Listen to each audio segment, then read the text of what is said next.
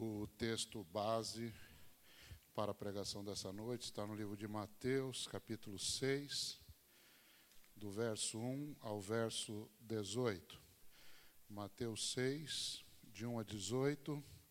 Esse texto, se você está usando uma das Bíblias da igreja, está na página 1058.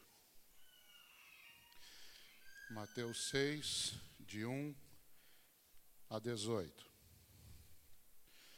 Mateus 6, verso 1, a palavra do Senhor diz: Evitem praticar as suas obras de justiça diante dos outros para serem vistos por eles, porque sendo assim vocês já não terão nenhuma recompensa junto do Pai de vocês, que está nos céus. Quando, pois, você der esmola, não fique tocando trombeta nas sinagogas e nas ruas, como fazem os hipócritas para serem elogiados pelos outros. Em verdade lhes digo que eles já receberam a sua recompensa. Mas, ao dar esmola, que a sua mão esquerda ignore o que a mão direita está fazendo, para que a sua esmola fique em secreto, e o seu pai, que vem em secreto, lhe dará a recompensa.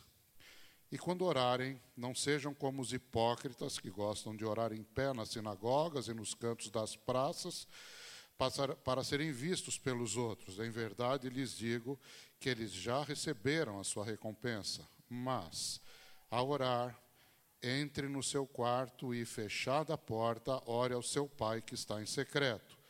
E o seu pai, que vem em secreto, lhe dará recompensa. E orando, não usem vãs repetições como os gentios, porque eles pensam que por muito falar serão ouvidos. Não sejam, portanto, como eles porque o Pai de vocês sabe o que vocês precisam antes mesmo, antes mesmo de lhe pedirem. Portanto, orem assim: Pai nosso que estás nos céus, santificado seja o teu nome. Venha o teu reino. Seja feita a tua vontade, assim na terra como no céu. O pão nosso de cada dia nos dá hoje e perdoa-nos as nossas dívidas, assim como nós também perdoamos aos nossos devedores. E não nos deixes cair em tentação, mas livra-nos do mal, pois teu é o reino, o poder e a glória para sempre. Amém. Porque se perdoarem aos outros as ofensas deles, também o Pai de vocês, que está no céu, perdoará vocês. Se, porém, não perdoarem aos outros as ofensas deles, também o Pai de vocês não perdoará as ofensas de vocês. Quando vocês jejuarem, não fiquem com uma aparência triste como os hipócritas, porque desfiguram o rosto a fim de parecer aos outros que estão jejuando. Em verdade lhes digo que eles já receberam a sua recompensa. Mas você, quando jejuar, unja a cabeça e lave o rosto, a fim de não parecer aos outros que você está jejuando, e sim ao seu pai em secreto. E o seu pai, que vem em secreto, lhe dará a recompensa.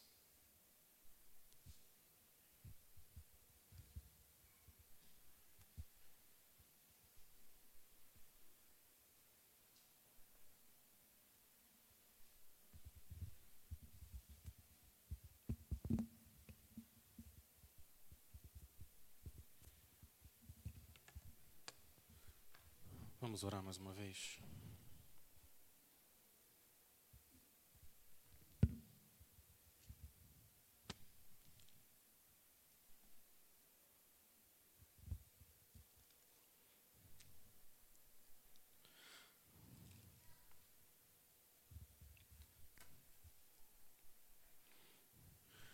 Senhor,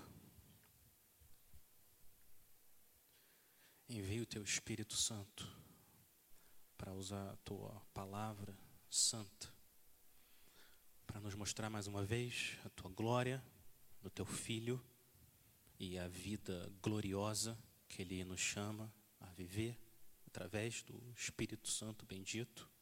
Senhor, nos ajuda a tudo que a gente fizer, que a gente faça de todo o coração, como para o Senhor e não para as pessoas, porque é a Cristo, nosso Senhor, que nós estamos servindo. Senhor, nosso Pai que vê tudo em secreto. Recompensa e abençoa o teu povo. O Senhor nos purifica, nos santifica, traz arrependimento, fé, quebrantamento. Senhor, nos faz mais generosos, nos faça homens e mulheres de oração e de jejum, para que a gente ande mais perto da cruz, traga mais glória ao teu nome. Senhor, transforma a vida do teu povo essa noite, através da tua palavra, e atrai aqueles que não conhecem ainda o Rei das Nações. A gente ora com confiança, fé, que o Senhor é um Deus poderoso e gracioso. No nome do Senhor Jesus nós oramos. Amém.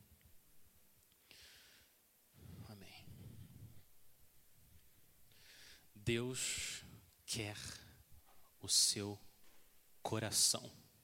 Deus não quer só o que as pessoas podem ver. Deus quer o seu coração. As coisas mais profundas da sua alma. O que está no escuro do seu ser e que ninguém pode ver, só Ele. Deus quer isso também. Deus se importa com as suas motivações, seus desejos. Deus se importa com o que você está pensando e com o que você está sentindo, não só com o que você faz. Cristo não morreu para criar seguidores que honram a Ele com os lábios, mas têm o coração longe do Senhor. Não foi para isso que Ele morreu. Ele morreu para criar um povo que ama o Senhor de todo o coração, alma, força e entendimento. Foi para isso que Ele morreu. E são esses os adoradores que o Pai procura, aqueles que adoram, como a gente acabou de cantar, em espírito em verdade. Depois de corrigir no capítulo 5 a interpretação distorcida que os líderes de Israel tinham do Antigo Testamento, o Senhor Jesus agora, no capítulo 6, vai corrigir a prática distorcida que eles têm das disciplinas espirituais. É isso que ele vai fazer agora. O Senhor Jesus deixa claro que existe uma maneira de você praticar essas disciplinas espirituais que agrada a Deus. E tem uma maneira de você ser generoso e orar e jejuar.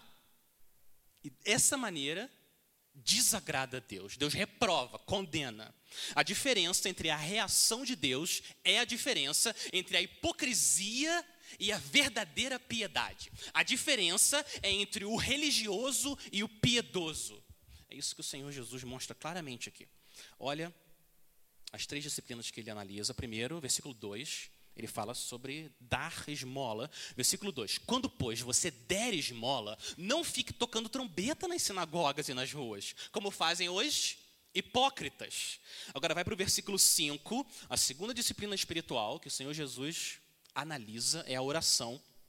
Versículo 5: E quando orarem, não sejam como os hipócritas. Terceiro, jejum, versículo 16. Vai para o versículo 16. Quando vocês jejuarem, não fiquem com uma aparência triste como os hipócritas. Segundo Jesus, é possível você dar oferta, orar e jejuar e ser um hipócrita. É possível você ser batizado participar da ceia, ser um membro de uma igreja, dar o dízimo, orar e ser um hipócrita. Esse é um pensamento assustador. Assustador. A pessoa está enganada, ou simplesmente só enganando os outros. Mas para cada hipocrisia dos hipócritas, o Senhor Jesus nos ensina como a gente pode praticar essas disciplinas de uma maneira que faz Deus sorrir. Ele se agrada com essa outra forma de praticar. Uma religião viva, profunda, espiritual. A religião do coração, que foi o que ele veio comprar para nós na cruz. Olha o versículo 1. O versículo 1, ele funciona como uma introdução dessa Segunda parte do sermão. Evitem praticar as suas obras de justiça diante dos outros para serem vistos por eles, porque sendo assim, vocês já não terão nenhuma recompensa junto do Pai de vocês, que está nos céus. O que, que vem à sua mente quando você ouve essa palavra evitar? Evitem, evitem. O que, o que, que vem à sua mente? Se alguém falar para você, evite comer açúcar, na minha mente, o que vem é, bom, o açúcar deve fazer mal sempre que possível, então é melhor eu não comer. Se eu comer açúcar, eu não vou morrer, mas, mas, mas é melhor evitar. Não é esse o sentido que Jesus quer dar aqui para evitem. Na verdade, a palavra que ele usa é mais forte. A tradução anterior da Almeida, eu acho que é melhor, dizia: guardem-se, guardem-se, tomem cuidado. O que o Senhor Jesus está falando aqui não é do açúcar, é do veneno. E você não evita o veneno, você rejeita, porque você corre perigo de vida. Esse é o sentido que o Senhor Jesus quer dar para todo o resto da passagem e a prática hipócrita. Você rejeita o veneno, o veneno para continuar vivo. Então, eu queria que a gente olhasse para essas três disciplinas espirituais, o ensino de Cristo, como um alerta do Senhor Fujam de um tipo de prática religiosa que é hipócrita, que está mais preocupada com os olhares das pessoas do que com os olhares de Deus. Essa palavra hipócrita era a palavra que originalmente era usada por os atores gregos no teatro. O que, que acontecia? eles usavam diferentes máscaras, dependendo do papel que ele está fazendo. Está fazendo um papel de alguém alegre, ele usa uma máscara de alguém alegre se ele tem que mudar de papel, ele usa uma outra máscara. Agora é uma máscara de alguém triste. Ou se é alguém que tem compaixão, ele troca, muda, muda a máscara para encenar um papel diferente. Isso que era um hipócrita. Aí, com o tempo, essa palavra começou a ser usada para as pessoas que agem como se fossem atores nesse mundo, que usam a vida como um palco. E cada hora ela tem uma máscara diferente. Na igreja, um amor. Em casa, um terror. No trabalho, prestativo. Com a família, preguiçoso. O crente peca. Estou falando que você em casa não peca. O crente peca. E em casa, o problema, é quando você está mais à vontade, em casa, não tem aquela pressão social de você criar uma certa imagem e você abre a gaiola do seu coração e o pecado escapa mais fácil em casa, é verdade. Mas o crente se quebranta, ele pede perdão, ele se humilha. Ele vai até o Senhor, ele confessa, ele busca a ajuda de Deus para mudar. O hipócrita não. O hipócrita não se incomoda. A vida dele é marcada pelo pecado e não há um sinal de arrependimento. Não existe esse incômodo santo de ter pecado contra as pessoas e contra o Senhor.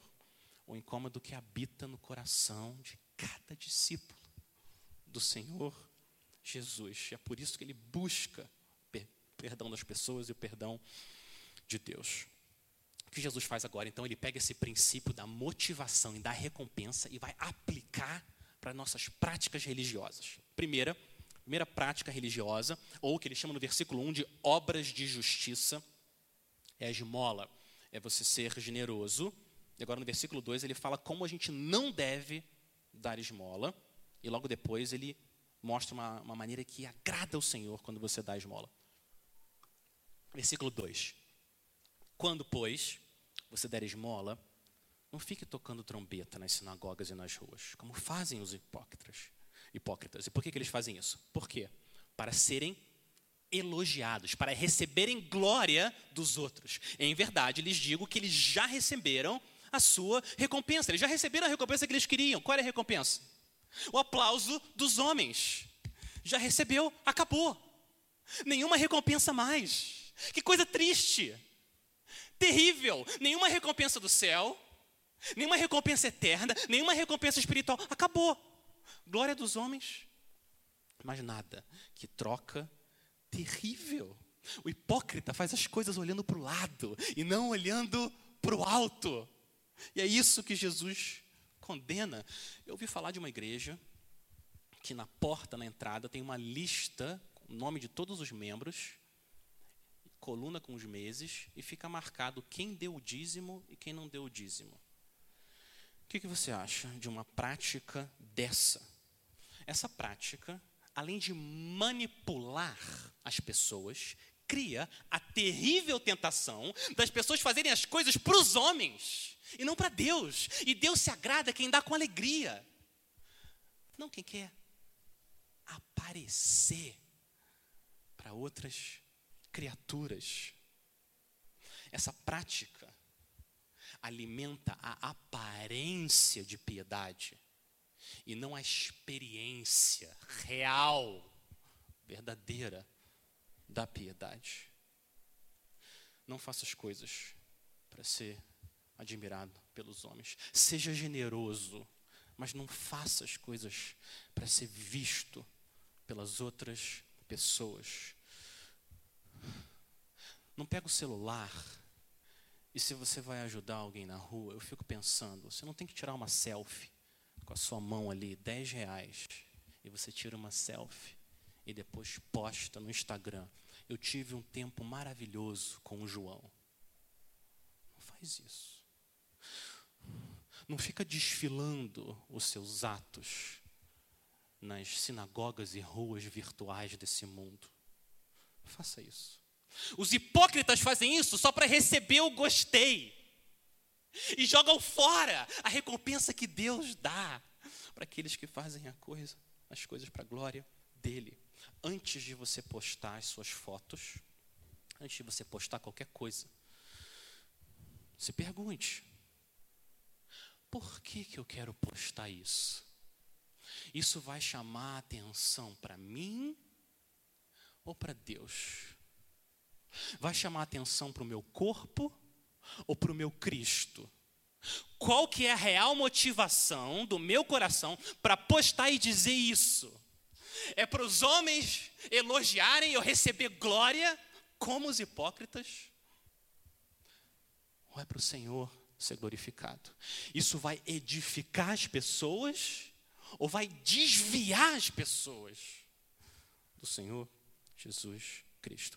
Eu não estou dizendo que você nunca deve postar nada pessoal nas redes sociais. Não é isso que eu estou dizendo. Nossa igreja tem um canal, né? A questão mais importante é onde está o seu coração. Agora, não é pecado postar coisas pessoais nas redes sociais, mas eu também estou convencido que Facebook e Instagram e etc. facilmente se torna se tornam uma feira de vaidades, desfile de vanglória. Fácil, fácil. Semanas atrás eu estava lendo uma pesquisa que fizeram sobre a relação entre o uso das meninas adolescentes no Instagram quantidade de horas que elas passam no Instagram e os níveis de ansiedade e depressão dessas meninas. Fato, você pode ver e procurar na internet. Os perigos são reais. Cuidado, povo de Deus, guardem-se de fazer as coisas para os homens. Clame ao Senhor, Senhor, me dá arrependimento, purifica o meu coração. Mas a gente não faz as coisas para ser elogiado pelas pessoas. Tem uma maneira melhor de você praticar suas obras de justiça, sua generosidade. É o versículo 3. A maneira melhor é, mas ao dar esmola, que a sua mão esquerda ignore o que a mão direita está fazendo. Para que sua esmola, sua esmola fique em secreto. E o seu pai, que vem em secreto, lhe dará a recompensa. É muito melhor. Muito melhor. Ao invés de ficar tocando a trombeta e publicando os atos de generosidade, faz as coisas para o Senhor. Não deixa nem a sua outra mão ficar sabendo. Faz o mais desapercebido possível. Um dom que a gente tem que orar, que é difícil, a gente tem que clamar muito para o Senhor derramar esse dom, é o bendito dom do autoesquecimento. O dom do autoesquecimento. Você fica tão consumido de amor pelas pessoas e amor pelo Senhor, que não dá tempo de pegar o celular e tirar uma foto para postar, não dá tempo de pegar a trombeta para tocar, porque você está tão consumido de amor pelas pessoas que você nem pensa direito no que você está fazendo, porque você faz por amor ao seu Deus e às pessoas. Esse é o bendito dom do autoesquecimento que a gente tem que clamar tanto. Sempre que for possível, faça escondido, faça em secreto tem uma pessoa que tem a capacidade de ver tudo que você faz em secreto. Pergunta 11 do catecismo da nossa igreja é: Você pode ver a Deus? Qual é a resposta, crianças? Eu não posso ver a Deus, mas Ele sempre me vê. Ele sempre vê você em secreto e Ele abençoa o seu povo. Versículo 4. Seu pai que vem em secreto vai lhe dar a recompensa. Que recompensa? Que recompensa que Jesus está falando? Qual que é essa recompensa? Ele não fala. Ele não fala nem o tipo de recompensa e nem quando essa recompensa será dada. E eu entendo que ele faz isso de propósito. Ele faz isso de propósito, porque o nosso Pai sabe como abençoar os seus filhos. Ele sabe que presentes vão afastar você do seu pai e que presentes vão atrair, aproximar você do seu pai. Ele é infinitamente sábio, infinitamente bom. Ele sabe o que, que você precisa, ele sabe como recompensar você. Agora, eu preciso fazer um comentário importante. Toda recompensa que o pai dá só é recompensa porque ela aproxima você de Cristo. Todas as recompensas só são recompensas se elas fazem você experimentar mais de Deus. Se elas afastam você de Deus, pode ser o que for, é uma maldição, não uma bênção. Para ser bênção, ela tem que aproximar você do Senhor. Mais comunhão. E a nossa recompensa suprema é Cristo. Por isso que só é recompensa se tiver, se você receber mais de quem Cristo é. Só essas são as recompensas benditas. É por isso que as recompensas espirituais são as mais desejadas, porque elas aumentam as nossas afeições pelo Senhor Jesus Cristo. Povo de Deus, mortifique o maldito desejo de receber elogio das pessoas, recompensa delas.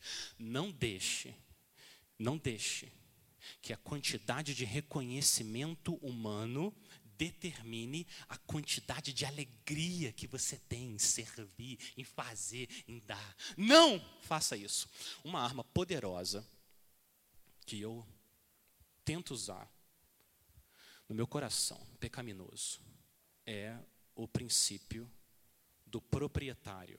Proprietário. Quem que é o proprietário da prata? Eu me lembro quem que é o dono de tudo tudo que eu tenho, tudo que eu sou, eu lembro quem que é o dono, e isso quieta o nosso coração com essa maldita tentação de querer receber a glória dos homens. Imagina, por exemplo, que você chega para mim no final do culto com um envelope. Alex, aqui. Tem dois mil reais aqui. Eu quero pedir para você entregar para o Douglas, tá bom? E você fica quieto e eu vou lá com envelope. Não falo nada, falo nada. Vou lá, entrego na mão do Douglas para abençoar. Ele olha para mim, ele acha que foi eu que dei. Obrigado, obrigado, pastor. De nada, de nada, meu irmão. Deus abençoe. O que, que você ia pensar? Ridículo, ridículo o que ele fez. É ou não é? O dinheiro não é meu. O dinheiro não é meu. Eu estou indo lá e quero receber glória de uma coisa que nem é minha. Não só ridículo. Isso é mal. Isso é mal. É a mesma coisa. Se a gente procura, busca e aceita a glória dos homens. Qualquer coisa que a gente tenha ou faz. Porque não é nosso. Deus deu. Você é um mordomo. Ele é o proprietário. Não nós. Esse pensamento bíblico ajuda a mortificar nossa tentação de querer receber glória. Esse mundo não é um palco para a gente desfilar os nossos atos. Esse mundo é o palco dos atos de Deus em Cristo. Por isso que a glória tem que ir para Ele. Dê em secreto. Seu pai que vem em secreto vai recompensar você. Segundo, segunda disciplina é a oração. A vida, uma vida de oração. E a vida de oração dos fariseus tinha dois problemas principais: vã glória e vãs repetições. Duas pragas que a gente tem que remover do nosso jardim da oração. Olha a primeira, versículo 5, é a vanglória. Jesus descreve eles dizendo: E quando orarem, não sejam como os hipócritas, que gostam de orar em pé nas sinagogas e nos cantos das praças. Para quê? Por que, que eles fazem isso? Para serem vistos pelos outros. Em verdade, lhes digo que eles já receberam a sua recompensa. Jesus não é contra orar em público. O Nani não pecou, agora há pouco, ele abençoou a nossa vida. O problema é a motivação. Por que, que eles fizeram isso? Eles oraram, olha o texto, para serem vistos pelos outros. Olha como o coração humano é corrupto. Olha que coisa terrível. O ato mais sublime de comunhão com o Senhor, a gente usa para impressionar as pessoas. Olha o que a gente é capaz de fazer, até com a oração.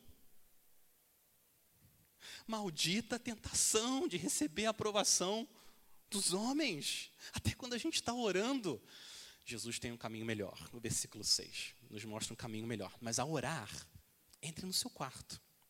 Fechada a porta, ore ao seu pai que está em secreto.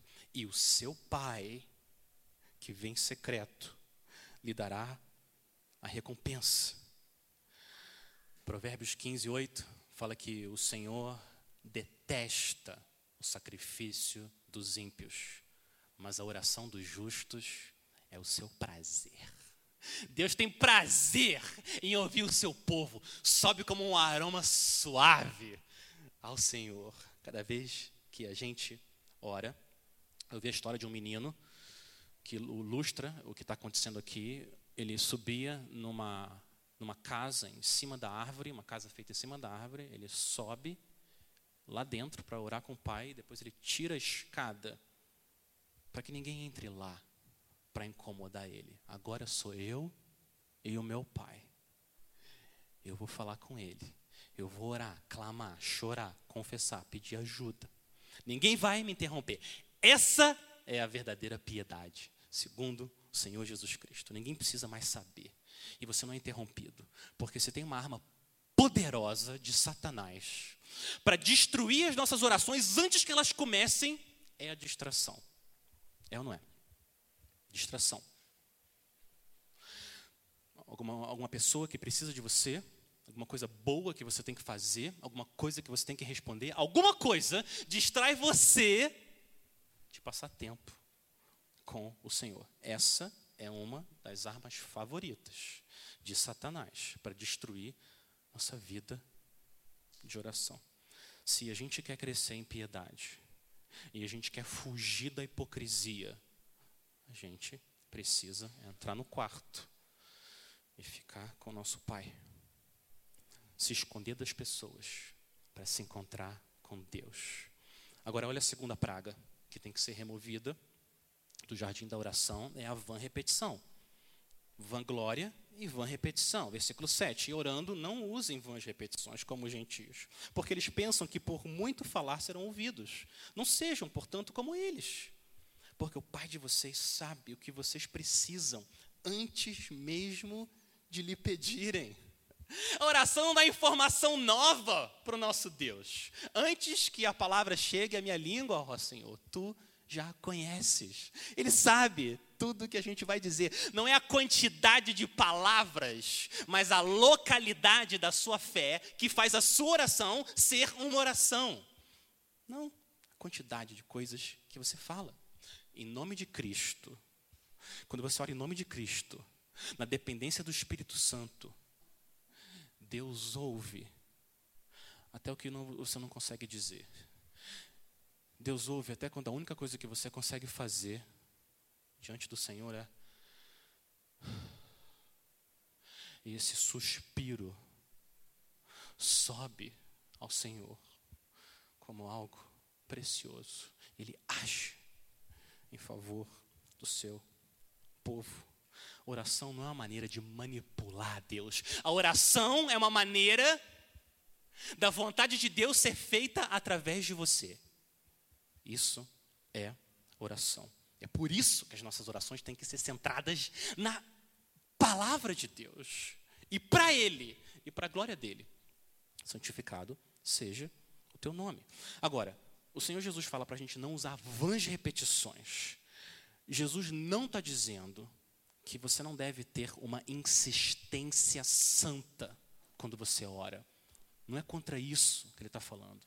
Daqui a pouquinho, no Sermão do Monte, vai falar para a gente insistir. Bate na porta. Implora, pede.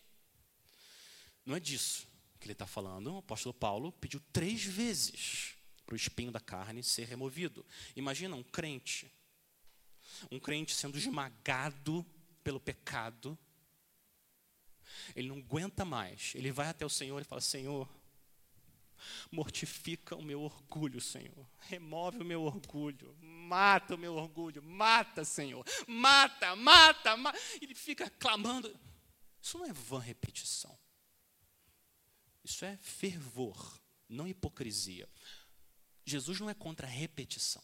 O problema não é repetição. O problema é vã repetição. É a gente falar a mesma coisa 20 vezes de forma mecânica, automática, achando que quanto mais você fala, mais alto, ela chega até os céus. É disso que o Senhor Jesus está falando. Sinceridade quando a gente ora. Sinceridade não é suficiente. Claro que não é suficiente. Tem gente que é sincera. Você pode ter um muçulmano sincero. Ele está sinceramente orando para Alá. Mas Alá é um Deus falso. Sinceridade não é suficiente. Agora, não é suficiente, mas é essencial. Sem sinceridade, não existe oração. Jeremias 29, 13. Vocês me buscarão e me acharão quando me buscarem de todo coração. Um povo amado de Deus, por que, que a gente negligencia tanto o privilégio que o Senhor Jesus comprou ao custo do sangue dele na cruz? O privilégio de você, pecador, entrar no Santo dos Santos e ser recebido. E você pode derramar o seu coração. E o Rei do Universo ouve você. Por que, que a gente negligencia tanto a oração? Não sei. Por quê? Você é ouvido, abençoado, recompensado, perdoado, ajudado, levantado, enviado. Por quê? Por que, que a gente ora tão pouco? Nós somos todos fracos. Deus é o Todo-Poderoso. Nós somos pó e Ele é a nossa rocha. Por que, que a gente não ora? Encontra um horário, encontra um lugar e vai encontrar-se com seu pai. O versículo 6, como termina? Seu pai. Ele vem em secreto. Ninguém está vendo. Seu pai está vendo ele lhe dará a recompensa. Uma coisa que eu não quero para a minha vida, e nem para a vida de nenhum de vocês, é que nós sejamos ouvintes da palavra e não praticantes. Eu não quero isso para a minha vida, e nem para nenhum de vocês. Então eu quero fazer uma pergunta, uma pergunta. Você ora? Você tem passado tempo com o Senhor em oração? Você entra no quarto, em secreto. Você ora, você passa tempo com Deus. João Calvino disse que a oração é o principal exercício da fé. Charles Hodge falou que a oração é o diálogo da alma com Deus. J.C. Ryle disse que a oração é para a fé o que o fôlego é para a vida. Martim Lutero disse que assim como o trabalho do costureiro é fazer roupa, e o trabalho do sapateiro é fazer sapato, o trabalho do crente é orar. Matthew Henry disse que é mais fácil você encontrar um homem vivo que não respira do que um crente que não ora. Robert McChain disse que o que um homem de joelhos é diante de Deus, isso é o que ele é e nada mais. Ian Bounds disse que nunca oramos demais quando realmente oramos. E o Charles Spurgeon, pregador, disse que a oração não nos prepara para obras maiores. A oração é a maior obra. A oração é a maior obra. Que é mais difícil nesse mundo do que a gente orar?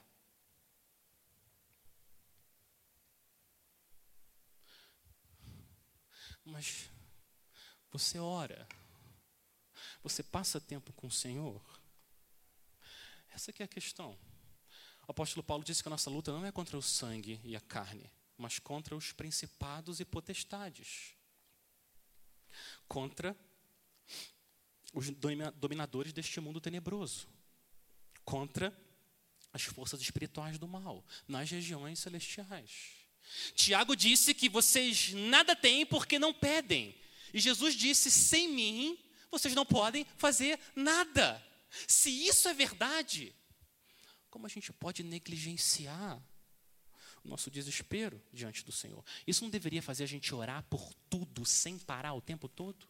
Se isso é verdade. A maior demonstração de orgulho que a gente pode ter, eu estava pensando, a maior demonstração de orgulho é a falta de oração. Porque quando a gente não ora, o que, que a gente está dizendo com a nossa vida? Pai, eu não preciso do Senhor. Eu consigo viver e lidar com essas questões sozinho. O que, que é mais arrogante do que não orar?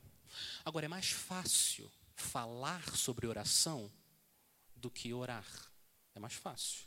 É mais fácil falar sobre as pessoas que oram do que falar com Deus em oração. Bem mais fácil. É mais fácil admirar as pessoas que oram do que imitá-las. Bem mais fácil. Igreja Batista do Jardim Minnesota, nós precisamos orar orar sozinhos, e orar em pequenos grupos, e orar em grupos maiores, e orar quinta, e orar domingo, e orar antes do culto, durante o culto e depois do culto, e orar enquanto você ouve a palavra, e você ora, Senhor, me perdoa, me ajuda. A gente precisa orar. Orar quando a gente está sentado na sua casa e orar quando você está andando pelo caminho. Orar quando nos levantamos e orar quando nos deitamos. Agora, não só a gente precisa orar, a gente pode orar. Você pode orar. Porque Cristo, o Filho de Deus, morreu no seu lugar. Agora você tem acesso ao Rei do Universo. Deus ouve quando a gente ora. Foi isso que Cristo fez. Você não ora com medo, reverência, mas não medo reverência, não medo, coberto pelo, pelo sangue de Cristo, a justiça dele, você entra com confiança e clama ao Senhor: me ajuda, me perdoa. Ele é o nosso sacerdote. Como? Como que a gente vai conseguir suportar os ataques do diabo, as seduções do mundo e os desejos da carne se a gente não orar? A gente não vai. Nossas próprias forças? Possível, possível. A gente precisa orar.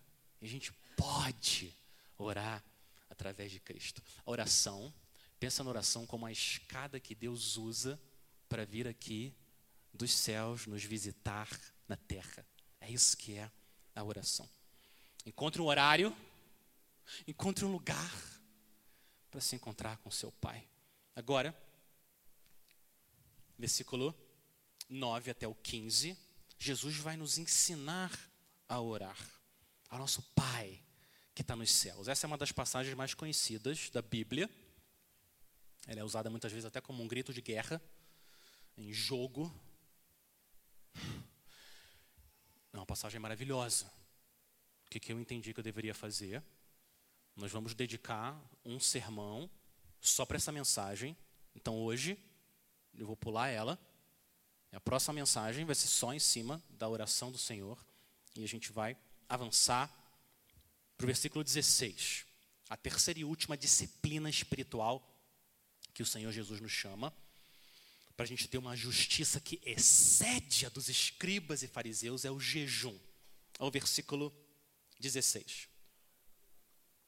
Quando vocês jejuarem, não fiquem com uma aparência triste, como os hipócritas, porque desfiguram o rosto, a fim de parecer aos outros que estão jejuando.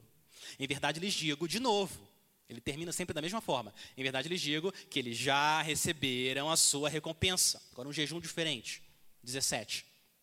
Mas você, quando jejuar, unja a cabeça, lave o rosto, a fim de não parecer aos outros que você está jejuando, e sim ao seu pai, em secreto.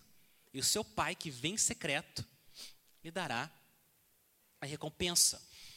Um professor de teologia batista disse que o jejum é a disciplina espiritual que os cristãos têm mais medo e menos entendem. De todas as disciplinas, o jejum é o que eles têm mais medo e que menos entendem. Provavelmente ele está certo. Algumas pessoas, algumas pessoas têm problemas sérios de saúde e que por razões médicas não deveriam fazer jejum. Esse é um grupo bem pequeno. A grande maioria de nós que pode está deixando de lado um tesouro da piedade cristã, fugindo dessa prática bendita. Então, eu quero fazer duas observações desses versículos sobre jejum. Mas antes dessas, dessas observações, a gente precisa definir o que, que é jejum. O que exatamente é jejum? Jejum é abster-se de comer, não comer. Isso é jejum. Algumas vezes na Bíblia, alguns tipos de jejum incluíram inclusive não beber líquido, água. Esther, com o povo ali de Deus, praticou por três dias esse jejum. A maioria dos jejuns na Bíblia é abstinência de comida. Se você quer ficar um mês sem beber refrigerante, é uma ótima iniciativa. Eu imagino, eu acho. Eu não sou nutricionista, mas é uma ótima iniciativa. Mas isso não é jejum. Ficar um mês sem beber refrigerante não é jejum. Jejum é a abstinência de comida. Jejum, jejuar, é não comer. Mas, agora tem uma informação, uma questão muito importante. Jejuar é mais do que abster-se de comida. Jejuar, o jejum bíblico, o jejum cristão, é abster-se de comida com um propósito espiritual. Esse é o jejum cristão. A maneira mais útil que eu entendo de você olhar para o jejum é olhar para ele como um servo da oração. O jejum é um servo da oração. Na Bíblia, sempre, sempre, não tem nenhuma exceção. O jejum sempre tem um propósito espiritual. Ficar sem comer para emagrecer não é o jejum cristão. Pode ser que seja uma boa iniciativa também, mas não é esse que é o jejum. Sempre um propósito. Mais humilhação, mais lamento diante do Senhor, mais adoração, mais do Senhor, mais comunhão, mais busca, mais zelo pela vontade de Deus, motivos espirituais. Esse é o jejum que o Senhor Jesus está falando aqui. O jejum é um meio de você saciar a sua fome por Deus. Bem-aventurados os que têm fome e sede de justiça, porque serão saciados. Saciados com o quê? Com Deus, Cristo. Esse é o jejum bíblico. Jejum não é um meio para você chegar até Deus. Se eu realmente jejuar, aí o Senhor vai começar a me amar. Não, não. Jejum não é um meio para você chegar até Deus. Você se achega até Deus através do sangue de Cristo. E depois que você já está com Ele, na presença dEle, você jejua para experimentar mais da comunhão com o Deus que já é seu, com o Cristo que já comprou você. Então, é um meio para você aumentar em amor, fé, esperança, mortificar a vanglória, o pecado e o egoísmo. Então, primeira observação que Jesus está fazendo aqui com o jejum é que ele não está abolindo o jejum, ele está corrigindo. Ele não está abolindo, ele está corrigindo. O problema não é o jejum. Muitas pessoas dizem que o jejum não é, não é mais válido. O problema não é o jejum, o problema é o jejum hipócrita. Esse que é o problema. Os fariseus jejuavam duas vezes por semana, toda segunda e toda quinta. Nada de comida. Dois dias por semana. Jesus não está dizendo que eles deveriam parar de jejuar. Deveriam parar de jejuar para impressionar as pessoas. Isso eles deveriam parar. O versículo 16 fala que eles desfiguram o rosto a fim de parecer aos outros que estão jejuando. Mas Jesus espera também que os seus discípulos jejuem. Porque ele espera que a gente dê esmola, primeira disciplina espiritual. Ele espera que a gente ore e ele espera que a gente jejue. A terceira, ele espera que a gente pratique essas disciplinas de uma maneira que agrada ao Senhor, que a gente experimente mais da comunhão com Ele. O Senhor Jesus falou: virão dias em que o noivo será tirado, nesses dias meus discípulos vão jejuar. E é o dia que você está vivendo agora. O noivo foi retirado, agora a gente jejua. O problema dos fariseus é que eles ficavam com a aparência desleixada, só para alguém chegar e perguntar, ah, tá jejuando. Dá essa impressão que eles são super espirituais. Imagina, você chega aqui na igreja quinta-noite, tá descabelada, remela, chega aqui, né, com uma cara, ô oh, meu irmão, você está assim, triste, o que está acontecendo? Não, jejuar é difícil. É. Não, mas é, tudo bem. Jesus fala: hipocrisia, não faça isso, não faça isso. Seu pai em secreto vê, se arruma, penteia o cabelo, escova o dente e vá alegre para onde você tem que ir? Para onde o Senhor enviou você? O seu pai sabe que você está buscando Ele. Ele vai abençoar você com a presença dele. Terrível fazer as coisas para os homens. Joga fora a recompensa dos céus, eterna. Essa hipocrisia que Jesus está tá condenando. Segunda observação, no versículo 17, o Senhor Jesus fala para a gente esconder o jejum das pessoas. O versículo 17 fala: quando você jejuar, unge a cabeça e lave o rosto. Com que finalidade? Qual é a finalidade? Versículo 18. A fim de não parecer aos outros que você está jejuando, você esconde o jejum das outras pessoas. Agora, se você mora em casa, também cuidado, né? Você mora né, em casa com, com alguém, seus pais, sua esposa. Você não vai perder a recompensa se você avisa a eles, né? Meu amor, hoje Hoje eu não vou comer com vocês. Avisa os seus pais. É amoroso você fazer isso. Não vai deixar eles esperando você. Se a vida não é esse a questão. A questão é você falar para impressionar. É isso que o Senhor Jesus está condenando. Você deixa o seu prato vazio para você se encher mais de Deus. Você para de ingerir alimento sólido para que o seu paladar espiritual fique mais aguçado quando você ingerir a palavra do Senhor. E cada vez que o seu estômago geme de fome, você eleva o seu espírito ao Senhor e lembra dos seus gemidos da alma que tem fome de Deus. Esse é o jejum espiritual. Então, o que o Senhor Jesus está fazendo aqui nesse ponto do sermão é chamando a gente para fugir da hipocrisia que leva à condenação e a gente ser generoso, orar e jejuar de uma maneira que agrada ao Senhor, para ter comunhão com Ele. Eu quero agora terminar com dois encorajamentos para vocês, povo de Deus. Para vocês praticarem as disciplinas espirituais de uma maneira que Deus abençoa e se agrada. Eu estava vendo a história de uma mulher que foi abandonada pelo marido anos atrás e ao invés dela ficar amarga, ou se entregar para as coisas do mundo, o que é comum, ao invés de fazer isso, essa mulher se tornou uma mulher piedosa, cheia do Espírito Santo. Olha o que ela faz. Todo domingo, ela dá aula na escola dominical. Duas crianças. As duas crianças da mesma família. O casal tem dois filhos Todo santo domingo ela dá aula para eles. Uma delas tem necessidades especiais. Uma criança que tem algumas deficiências. E o que, que ela faz? Por anos, todo domingo de manhã, serve esses pequeninos. Agora, quanto de glória ela recebe dos homens por isso? Ninguém vai escrever um livro sobre ela. Eu, eu nem sei o nome dela. Nem sei. Mas sabe quem está lá vendo o que ela está fazendo todo domingo servindo aquelas crianças? O pai dela. O pai dela. E o pai dela vai abençoar ela. Em secreto.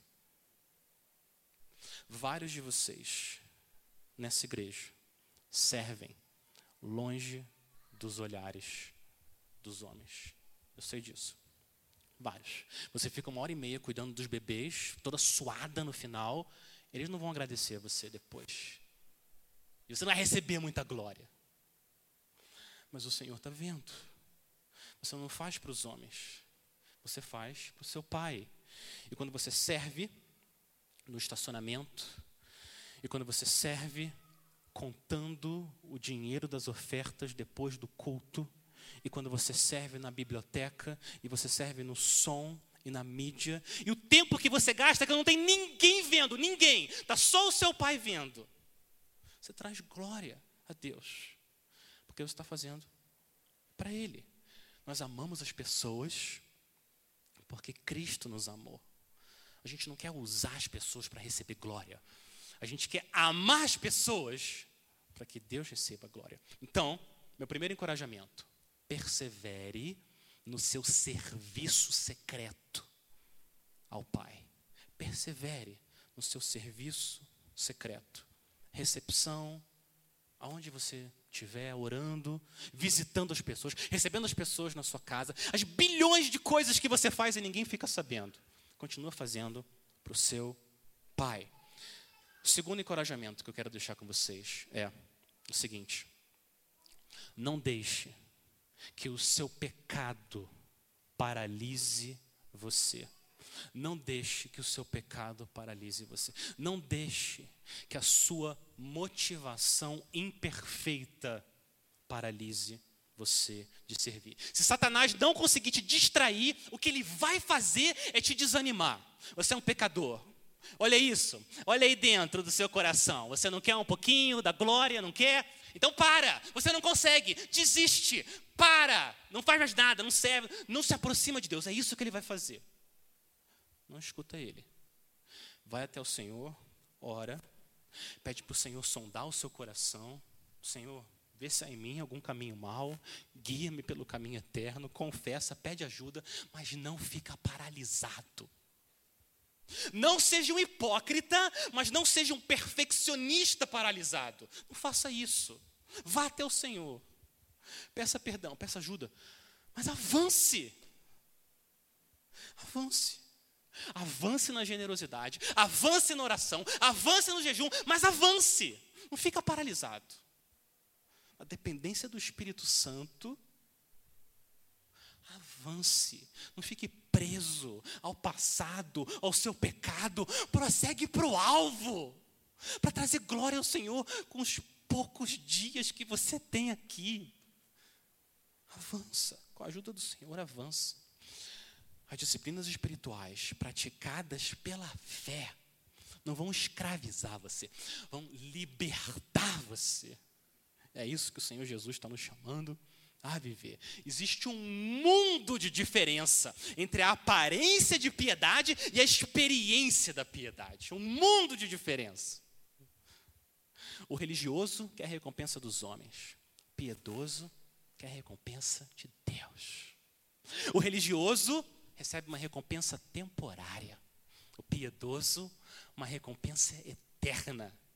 E o religioso morre por causa da sua hipocrisia, mas o piedoso vive por causa de Cristo que morreu por ele na cruz. Povo de Deus, tudo, tudo que vocês fizerem, tudo, façam de todo o coração, como para o Senhor, não para as pessoas. É a Cristo, o seu Senhor, que você está servindo, e o seu Pai, que vem em secreto vai recompensar você. Vamos orar? Senhor nosso Deus, bendito e misericordioso, a gente quer pedir que o teu Espírito mortifique os nossos desejos carnais de querer admiração das pessoas, impressionar os outros. Senhor, mortifica. Mortifica os desejos da carne, substitui por motivações sublimes, puras. Crê em nós, ó oh Deus, um coração puro, que a gente sirva com alegria, por amor às pessoas, por amor ao nosso Rei crucificado. Nos ajuda, Senhor. Ajuda o teu povo a avançar na graça, na dependência do teu Espírito. O Senhor é o nosso grande Deus e Salvador, digno de toda a nossa entrega. A gente ora no nome dele, nosso grande Rei, Santo e Salvador. Amém.